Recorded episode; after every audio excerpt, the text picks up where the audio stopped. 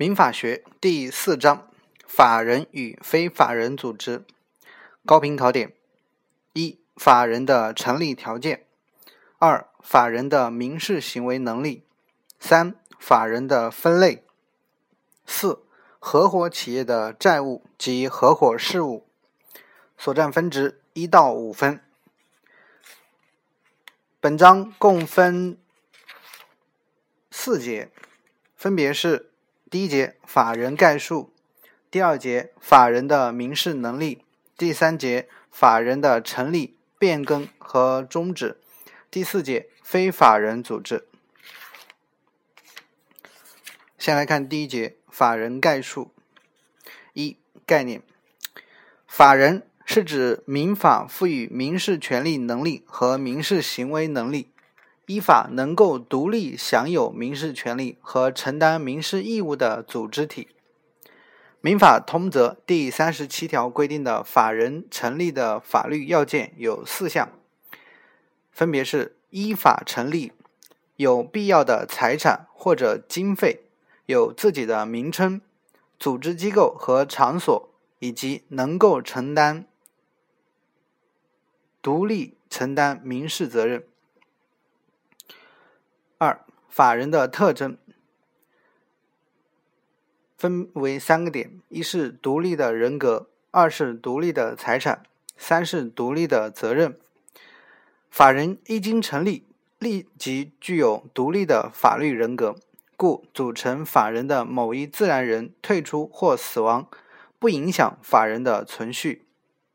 独立的财产。法人的财产由出资者的出资财产和经营积累的财产两部分组成。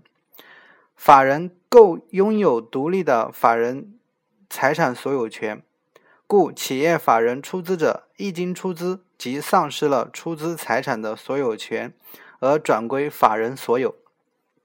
拥有独立财产是法人人格得以独立并能承担独立责任的物质基础。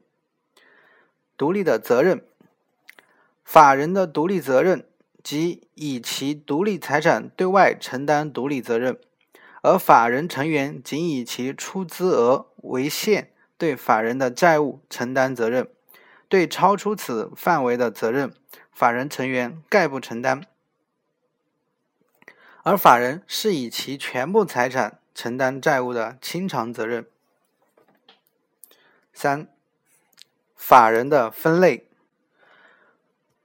一、学理上的分类，分为公法人与私法人，分为社团法人和财团法人，分为公益法人与盈利法人，分为本国法人与外国法人。其中，社团法人和财团法人需要说的是，依据成立基础司法人。可以分为社团法人和财团法人，由两个以上自然人结合而成立的法人为财团法人，由一定的目的的财产的集合而成立的法人为财团法人。二、民法通则的分类，民法通则按法人的功能、设立方法以及财产来源的不同，把法人分为四类，即企业法人。机关法人、事业法人、社团法人、企业法人、机关法人、事业单位法人、社会团体法人。第二节，法人的民事能力共分两个部分，第一个部分是法人的民事权利能力，第二部分是法人的民事行为能力。先来看第一个，民事权利能力的概念。法人的民事权利能力是法律赋予法人参与民事法律关系、取得民事权利、承担民事义务的资格。民法通则第三十六条第二款规定，法人的民事权利能力和民事行为能力从法人成立时产生到法人终止时消灭。第二，法人权利能力与经营范围的关系，企业法人的民事权利能力。与经营范围之间并无必然联系，不能将经营范围视为企业法人的民事权利能力。对此，合同法解释第一条的规定，原则上，人民法院不能以当事人超越经营范围订立合同为由而认定该合同无效，除非当事人违反了以下禁止性规定：第一，限制经营的，如麻醉品、黄金及黄金制品等；二，特许经营的，如食盐、烟草制品等；三，法律、行政法规（括号不包括其他立法文件）。禁止经营的，如毒品。公司法第十二条也取消了要求公司必须在经营范围内活动的强行性规定。但是，法人的权利能力并非无所不包，还是要受到法律的限制。这一限制是通过法人的目的事业范围来实现的。第二。法人的民事行为能力，这里分两两点：一是法人的民事行为能力概念；二是法人的责任能力。先看第一概念，法人的民事行为能力是法律赋予法人独立进行民事活动的能力。法人的民事行为能力不仅包括法人为民事法律行为的能力，也包括承担民事责任的责任能力。二、法人的责任能力。法人不仅享受参与民事活动带来的利益，作为独立的民事责任承担者，还要承担由此产生的责任。下面有三条，第一条是，法人需对法定代表人的行为负责。民法通则第四十三条规定，企业法人对他的法定代表人和其他工作人员的经营活动承担民事责任。依理推之，非企业法人的法定代表人的行为也应由所代表的法人承担。法人对法定代表人所负的责任，包括越权行为的责任。合同法第五十条规定，法人或者其他组织的法定代表人、负责人超越权限订立的合同，除相对人知道或者应当知道其超越权限的以外，该代表行为有效。第二。法人对工作人员的职务行为负责。所谓职务行为，是法人的工作人员在执行职务期间实施的民事行为。法人参与民事活动，不可能仅靠法定代表人一人去完成，诸多事务还需要其他工作人员去执行。因此，法人不仅要对法定代表人的行为负责，还要对其他工作人员因执行法人交付的任务而所为的行为负责。其中也包括侵权行为所致的民事责任。三、法人应负的非法活动责任。民法通则第四十九条规定，企业法人应对下列六种非法活动承担责任，分别是：超出登记机关核准登记的经营范围从事非法经营的；向登记机关、税务机关隐瞒真实情况、弄虚作假的；抽逃资金、隐匿财产、逃避债务的。解散、被撤销、被宣告破产后擅自处理财产的；变更、终止时不及时申请办理登记和公告，使利害关系人遭受重大损失的；从事法律禁止的其他活动，损害国家利益或者社会公共利益的。简而言之，就是法人需对法定代表人的行为负责，对工作人员的职务行为负责，应负的。非法活动责任。第三节，法人的成立、变更和终止。本节共分三个部分：一是设立，二是变更，三是终止。先看第一，法人设立概念。法人的设立是指为创办法人组织，使其具有民事权利主体资格而进行的多种连续准备行动，它是法人成立的前置阶段。法人设立的方式，关于法人的成立，不同国家和地区在不同历史阶段对不同类型的法人，甚至同一类型的法人所采取的原则方式也不一致。概括而言，有以下几种：一、放任主义；二、特许主义。三、行政许可主义；四、准则主义；五、严格准则主义；六、强制主义。概括我国法律规定的法人设立方式大致有三种：一、命令主义设立，即依照法律、法令、行政命令方式设立，自设立之日起取得法人资格，也称强制主义。这种设定方式适用于机关法人或国有事业单位法人。二、登记主义设立，需登记的社会团体法人和企业法人设立的法人自登记程序完成时成立。三、依照条例章程设立，即国家以法律或统一的章程规定法人设立的条件和程序，凡满足该条件并符合该程序的团体，即取得法人资格。这一程序主要适用于工会、妇联等人民团体。三、法人的成立条件有三个：一、依法成立，概括要求。可以理解为没有违反法律及政策的禁止性条款一类的兜底性规则。二、有必要的财产和经费。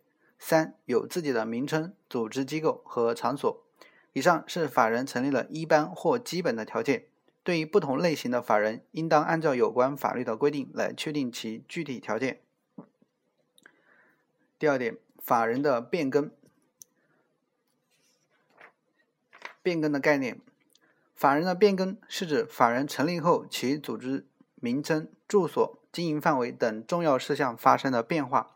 这些事项的变更可依法人意思自主决定，法人只要做相应的变更登记，即可发生变更效力。法人的合并与分立。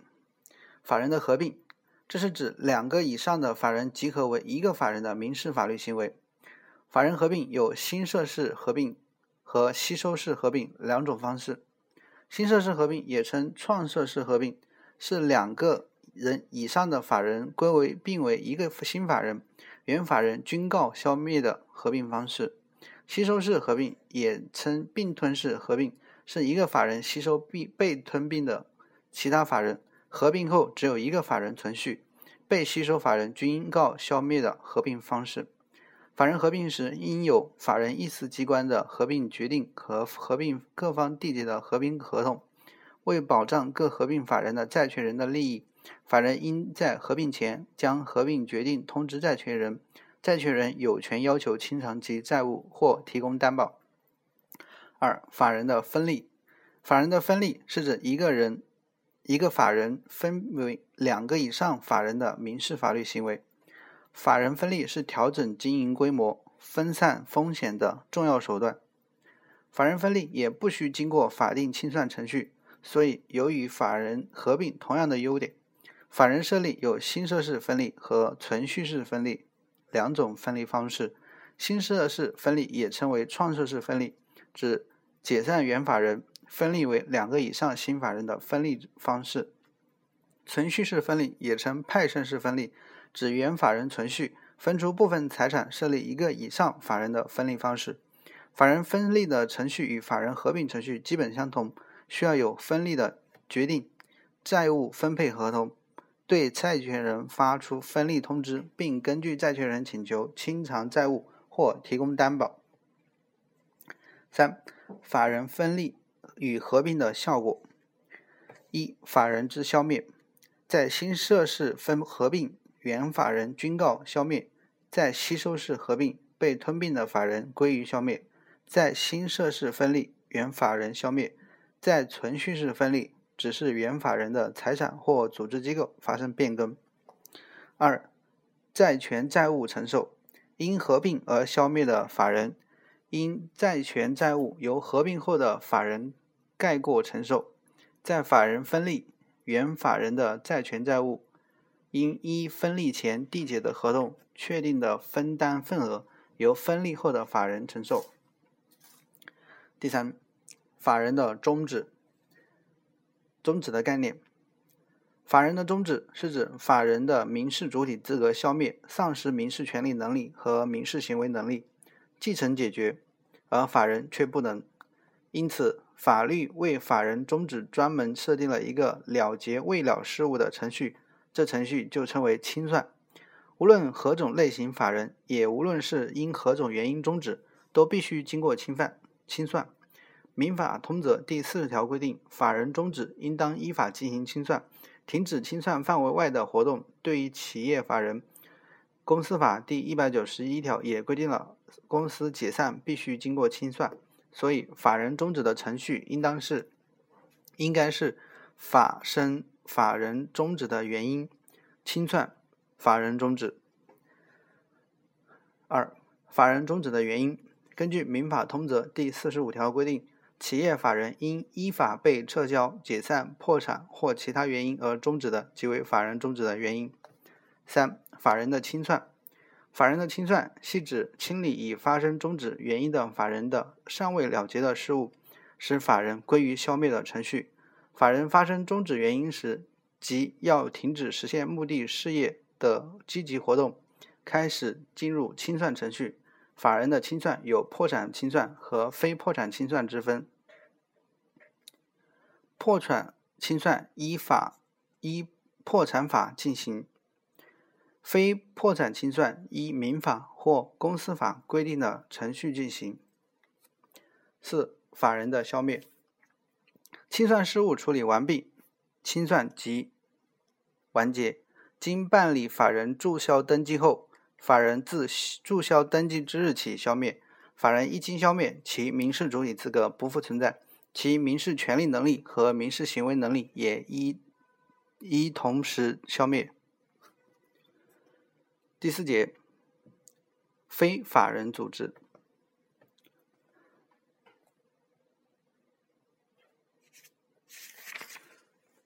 这一节共分三点：A 是非法人组织的概念和特征；二是常见的几种非法人组织；三是合伙企业。其实，其中重点是合伙企业。我们先来看第一概念：非法人组织的概念和特征。概念能以自己的名义从事民事活动，但不具备法人条件、没有取得法人资格的团体性组织，例如合伙企业、个人独资企业。二、法律特征三个：一、具有一定的目的的组织体；二、有相对的独立性，有一定的组织机构和财产。可以组织或团体的名义对外发生民事法律关系，有诉讼能力，需依法成立。三，在权利能力和行为能力上具有特殊性。二，常见的几种非法人组织有四种：一，设立中的法人；二，非法人事业单位或团体，例如各种以协会、研究会等；三，非法人企业，如合伙企业。不具备法人资格的乡镇企业、独资企业等；四、其他非法人经营体，如个体工商户、农村承包经营户、个人合伙及不具备法人资格的联营等。三、合伙企业。第一概念，合伙企业是指依据《合伙企业法》而设立的，在工商行政管理机关办理登记、注册手续，并对外承担无限责任的营利性组织。二、合伙企业的类型，我国的合伙企业可以分为普通合伙和有限合伙。普通合伙是所有合伙人均对外承担无限连带责任。有限合伙，合伙人合伙中存在有限合伙人，有限合伙人只向合伙出资并分享利润，但不参与合伙的经营，仅以其出资为限，对合伙承担清偿责任。需要注意的是，这里有一种特殊的普通合伙，是以专业知识或专门技能为客户提供有偿服务的专业服务机构。虽为普通合伙，但如果其中一个或数个合伙人在职业活动中因故意或重大过失造成合伙企业债务的，该合伙人承担无限责任或无限连带责任，其他合伙人以其在合伙企业中的财产份额为限。承担责任。第二，有限合伙中至少需有一名普通合伙人。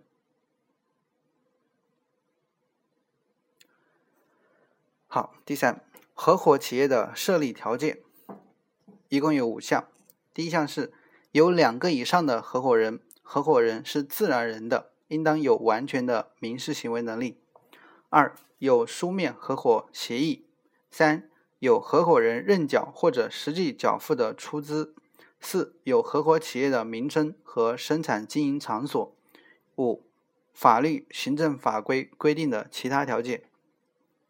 合伙企业名称中应当标明“普通合伙”字样。第四，合伙企业事务的执行，这里分为一、普通合伙事务的执行；二、有限合伙事务的执行。先来看第一，普通合伙事务的执行。合伙事务的执行是指为实现合伙目的而进行的业务活动活动。执行可以概括为权利平等，执行方式多样。执行方式有共同执行、委托执行、个别执行等多种方式。如果有一个或者数个合伙人执行合伙事务的，则其他合伙人不再执行合伙事务，但其他合伙人并非对执行人的行为不闻不问。第二小点，合伙事务的决议。合伙事务的决议与合伙事务的执行不同，先有决议，后有执行。第三小点。合伙事务全票据的事项，根据《合伙企业法》第三十一条的规定，对下列重要事项，如果合伙协议没有约定的，应当经过全体合伙人一致同意。一共有六项：一是改变合伙企业的名称；二是改变合伙企业的经营范围、主要经营场所的地点；三是处分合伙企业的不动产。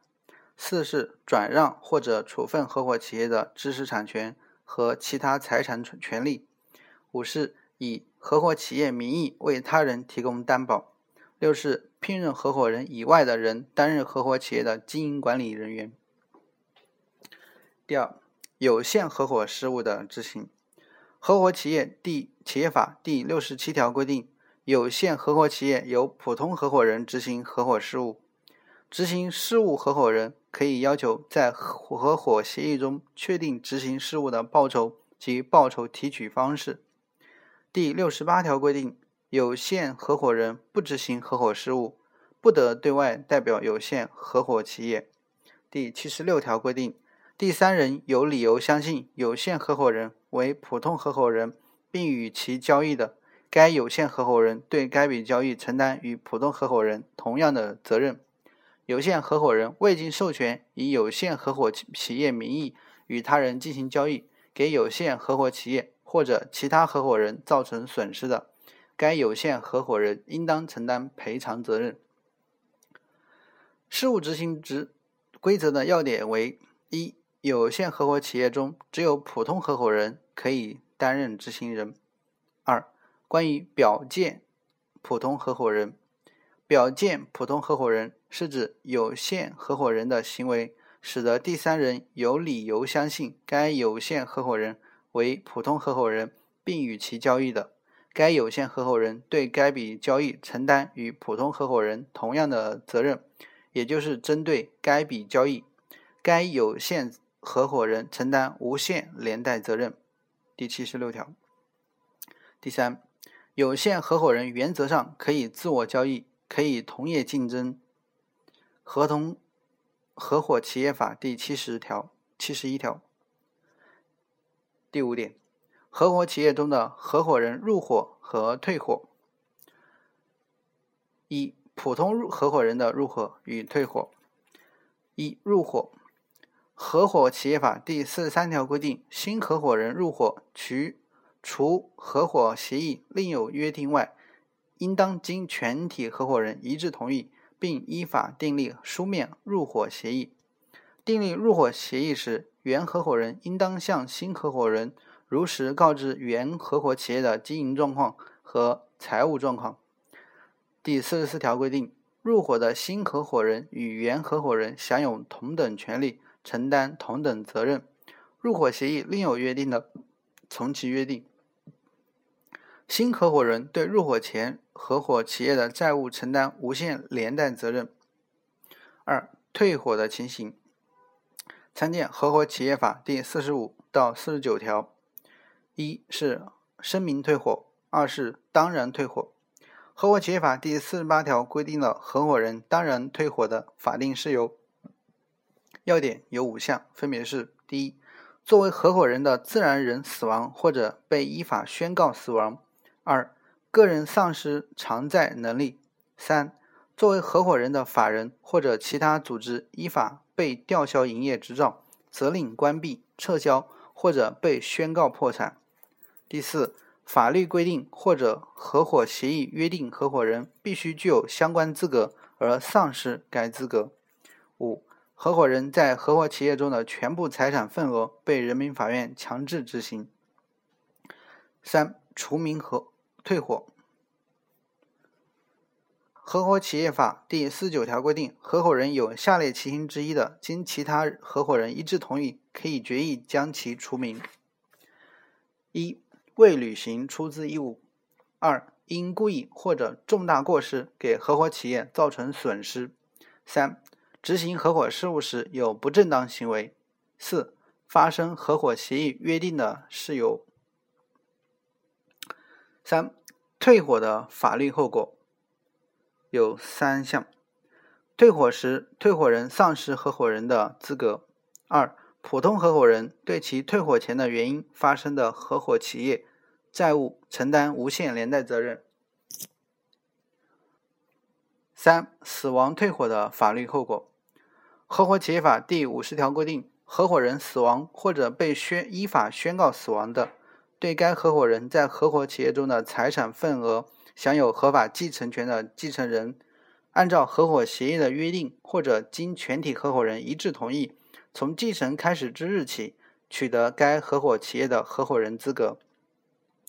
有下列情形之一的，合伙企业应当向合伙人的退继承人退还被继承合伙人的财产份额：第一，继承人不愿意成为合伙人；第二，法律规定或者合伙协议约定，合伙人必须具有相关资格，而该继承人未取得该资格。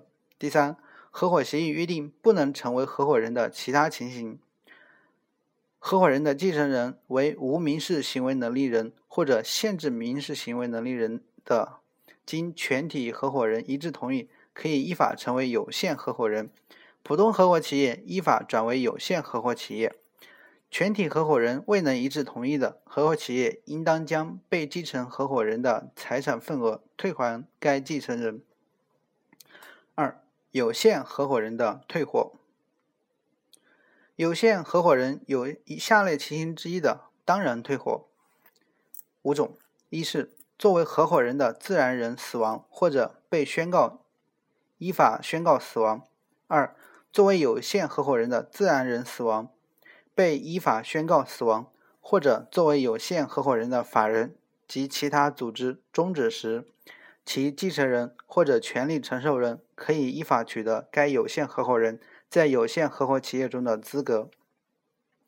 合同企合伙企业法第八十条，注意，普通合伙人死亡，其继承人要取得合伙人资格，需要满足双方同意的条件。三。作为合伙人的法人或者其他组织依法被吊销营业执照、责令关闭、撤销或者被宣告破产。四、法律规定或者合伙协议约定，合伙人必须具有相关资格而丧失该资格。五、合伙人在合伙企业中的全部财产份额被人民法院强制执行。二、不得退伙的事由。有限合伙人有下列情形之一的，其他合伙人不得因此要求其退伙：一、个人丧失偿债能力；二、作为有限合伙人的自然人在有限合伙企业存续期间丧失民事行为能力的；六、合伙企业的责任承担。合伙企业首当首先以其全部财产清偿。普通合伙企业不能清偿到其债务的，普通合伙人承担无限连带责任；偿还合伙债务超过自己应当承担数额的合伙人，有权向其他合伙人追偿。